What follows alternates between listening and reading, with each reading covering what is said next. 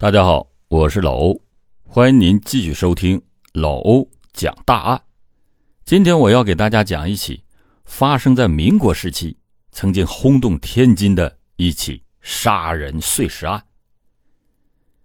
一九四七年的天津十月三十日，天津民国日报上刊登了一则寻人启事。寻人启事上面写着：“寻人李董玉珍，年三十五岁。”于三十六年十月二十五日下午五时，由石渠大理道五十三号乘三轮车外出，至今未回，遍找无踪。如有知其下落者，请赐信，必有重谢，绝不食言。署名人是李宝武。李董玉珍是他的大老婆。说起来，李董玉珍算得上是天津市众所周知的一名贵妇。他的父亲董正国在生前曾经是国民党的中将师长，丈夫李宝武是生意人，出生在富贵人家，因为排行老五，人称金门李五爷。董玉珍的娘家和丈夫在天津那都是名声显赫，所以她的失踪尤其引人关注。寻人启事一经刊登，立刻在天津市引起了轩然大波。对于董玉珍失踪的缘由，有人猜测是和相好的私奔了，有人认为是被人杀害了，众说纷纭，但是谁又都讲不出个所以然来。警方受案以后就去了李家来调查，李宝武提供线索说，一个拉走董玉珍的黄包车夫有很大的嫌疑。那天，董玉珍来到大理道五十三号找李宝武。想要买一件貂皮大衣。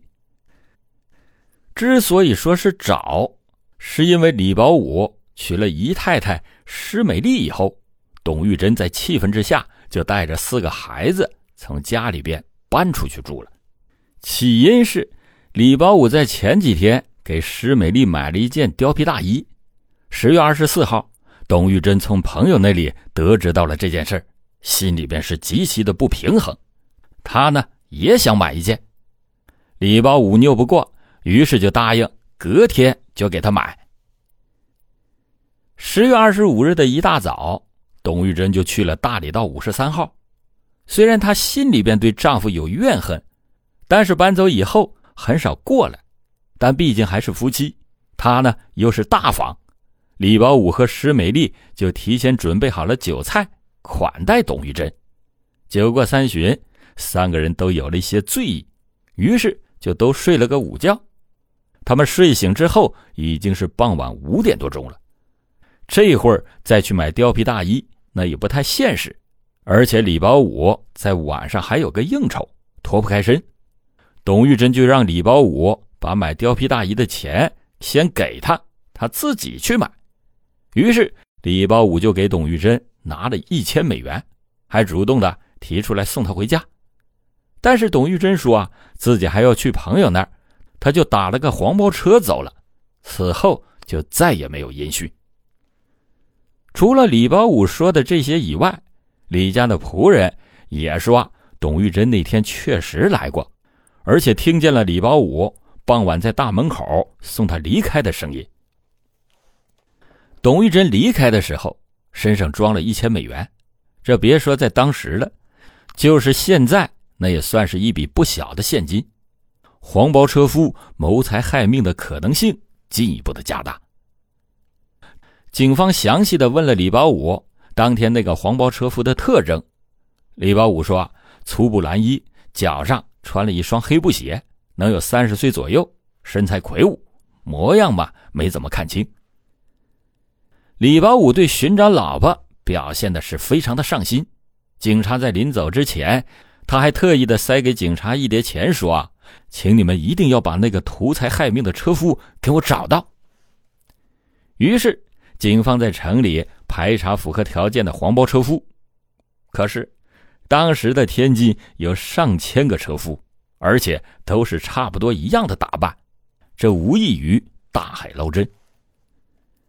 就在案情陷入僵局的时候，一个女人带来了转机。她是董玉珍的亲妹妹董玉芝。她来到警察局，自然也是为了姐姐失踪的事情。然而，她要控诉的人竟然是姐夫李宝武。这个李宝武从天津工商大学毕业以后，在家人的安排之下和董玉珍就结了婚。刚开始的时候，两个人还算恩爱，但是时间久了，李宝武好色的毛病就暴露了出来。一九四一年，李宝武和一个舞女好上了之后，并且公开的同居，这件事传到了当时还尚在世的岳父董正国的耳里。他哪里能容忍女婿做出这种的丑事，就狠狠的教训了李宝武。李宝武只得给舞女拿了一点钱，打发了之。但是他的心里边却是不服的，此后就和董玉珍之间也产生了嫌隙。过了几年以后，老丈人董正国去世，李宝武就再也没有了顾忌，于是就开始肆无忌惮。直接把当时暗中交往的情人施美丽给带回了家。董玉珍不堪欺辱，和李宝武就定下了分居协议。他带着孩子们离开了大理道五十三号，但是日常的开销还是要李宝武全部负责的。董玉芝认为，李宝武和施美丽早就对姐姐怀恨在心，是他们合谋杀害了姐姐。咱们再看这施美丽，她也并非是等闲之辈，乃是中德混血，外貌俊俏，曾经还被评为了北戴河小姐。李宝武和她在一起之后，就沉迷其中，对结发妻子董玉珍是越来的越嫌弃。董玉珍提出来要搬走的意愿时，李宝武当时是欣喜万分，嘴上也爽快的答应了相关的条件。可是后面却经常的违背诺言，不但不按时的给生活费，一旦董玉珍上门索要，他就拳脚相向。李宝武始终记得当年岳父教训他时挨的揍，岳父在世的时候不敢造次，现在就把气撒在了董玉珍的身上。他每每殴打董玉珍，都会把房门反锁啊，不许任何人进入，下手极其的狠重。甚至用茶几的棱角磕他的膝盖，最狠的一次竟然打断了董玉珍的小手指。按照董玉芝所讲，李宝武和施美丽的确存在着作案的动机，于是就开始对他们展开了调查，但是却一无所获。就在这时，一个叫瑞乐的美国人来到了警察局。给董玉珍失踪案提供了一条关键的线索，但是在当时，他本人并不知道所说出的这件事会牵扯出一桩大案来。就在前几天，瑞乐的朋友将一个柳条箱寄放在他的家里，从那以后，他的家里就不得安生，六条箱中不时的就会飘出一阵腥臭味瑞乐养的小猫。还老爱扒那个箱子玩随着箱子的异味越来的越重，瑞乐就隐隐的觉得像是什么腐肉的味道，他心中极其的害怕，只能是寻求警方的帮助。当时他们把箱子打开的那一刻，所有的人都惊呆了，箱子里边赫然是一具已经被肢解了的女尸，头颅也在里面。只不过已经被刻意的烧毁了。一个失踪的贵妇，一个没有身份的女尸，警方很容易的就将两者结合在了一起，于是就找来了董玉芝进行辨认。虽然头颅已经被烧毁，但是凭着小手指的残疾和身上的其他特征，董玉芝还是认出了这就是她的亲姐姐。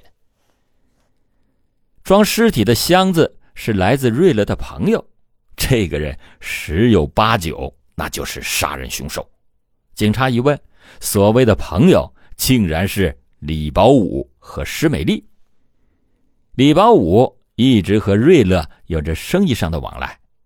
前几天，施美丽派人给瑞乐送来了一封信，信上写着：“我夫李包武之大妻屡至我宅，因胆怯无法继续居住，我计划离开大理道家，在市内其他处居住，请在您处暂存毛毯一块，物品数件。”第二天中午，李包武和施美丽就带来了一些东西过来，其中就包括一个柳条箱。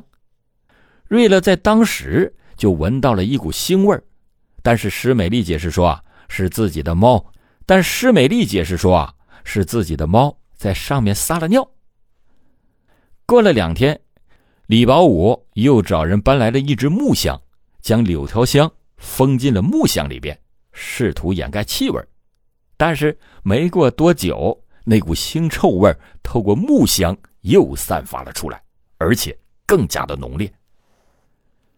铁证如山，李宝武和石美丽也只能是向警方坦白，确实是他们杀死了董玉珍。原来，在二十五日的上午，董玉珍来找丈夫李宝武要买裘皮大衣，李宝武说：“啊，吃了午饭再说。”结果吃完午饭以后，李宝武是突然变卦，董玉珍就和他争执起来，继而的扭打在了一起。施美丽在情急之中抱住了董玉珍的双腿，李宝武又拿起了墙角的铁榔头，就重重的敲在了董玉珍的头上，而且是接连的敲了十几下，直到董玉珍再也没有了声息。董玉珍死了以后，李宝武为了摆脱嫌疑。在清理现场以后，傍晚时分，故意的营造出了将董玉珍送走的假象。他还在大门口喊了一声“玉珍走好”。到了午夜，仆人们都去休息了，李宝武就和施美丽一起将董玉珍的尸体往箱子里边装。然而，因为时间过去太久，董玉珍的尸体已经僵硬了，根本没办法装进去。于是他们就拿出钢锯，把董玉珍给肢解了，随后又砍下了他的头颅，扔进了壁炉里边焚烧。烧完以后，一起装进了那个柳条箱。他们原本是计划将这个尸体连着箱子一起运送到国外，只要是没有尸体，就算警方怀疑到他们的头上，那也拿不出证据来。结果。这两个人从小就养尊处优，缺乏常识，没想到箱子发出的腥臭味会惹得朋友怀疑，进而暴露了自己。当天晚上，两人在被捕以后，李宝武一直在强调这件事是他一个人做的，和施美丽没有关系。但是案件却前前后后、反反复复的审理了有五年的时间，李宝武不想就这样进监狱。所以他一直的在上诉。李宝武和施美丽行凶的证据确凿，但是因为那几年时间的特殊性，一直到一九五一年，天津人民法院才正式的宣判李保武被判处死刑，在一九五一年七月二十四日被押赴刑场执行了死刑，施美丽则被判了无期徒刑，但是后面因为施美丽表现好。被提前释放了出来。这起柳条香藏尸案当时也被称为“新中国天津第一案”。民间有句俗话说：“啊，负新郎欠下风流债，贵夫人藏尸柳条香。”虽然时代在进步，可是像这种柳条香藏尸案却在不断的上演。不同的是作案手法，不变的是行凶者。都是枕边人，都说十年修得同船渡，百年修得共枕眠，一日夫妻百日恩。可是向受害者举起屠刀的，却恰恰是最亲密的人。前段时间闹得沸沸扬扬的杭州杀妻案，更是让全民哗然。作为旁观者，咱们应该思索案件背后的故事，从中吸取教训。不要让夫妻关系变成你死我活，或者是同归于尽的悲惨结局。好了，感谢你今天收听老欧讲答案。老欧讲答案，警示迷途者，唤醒梦中人。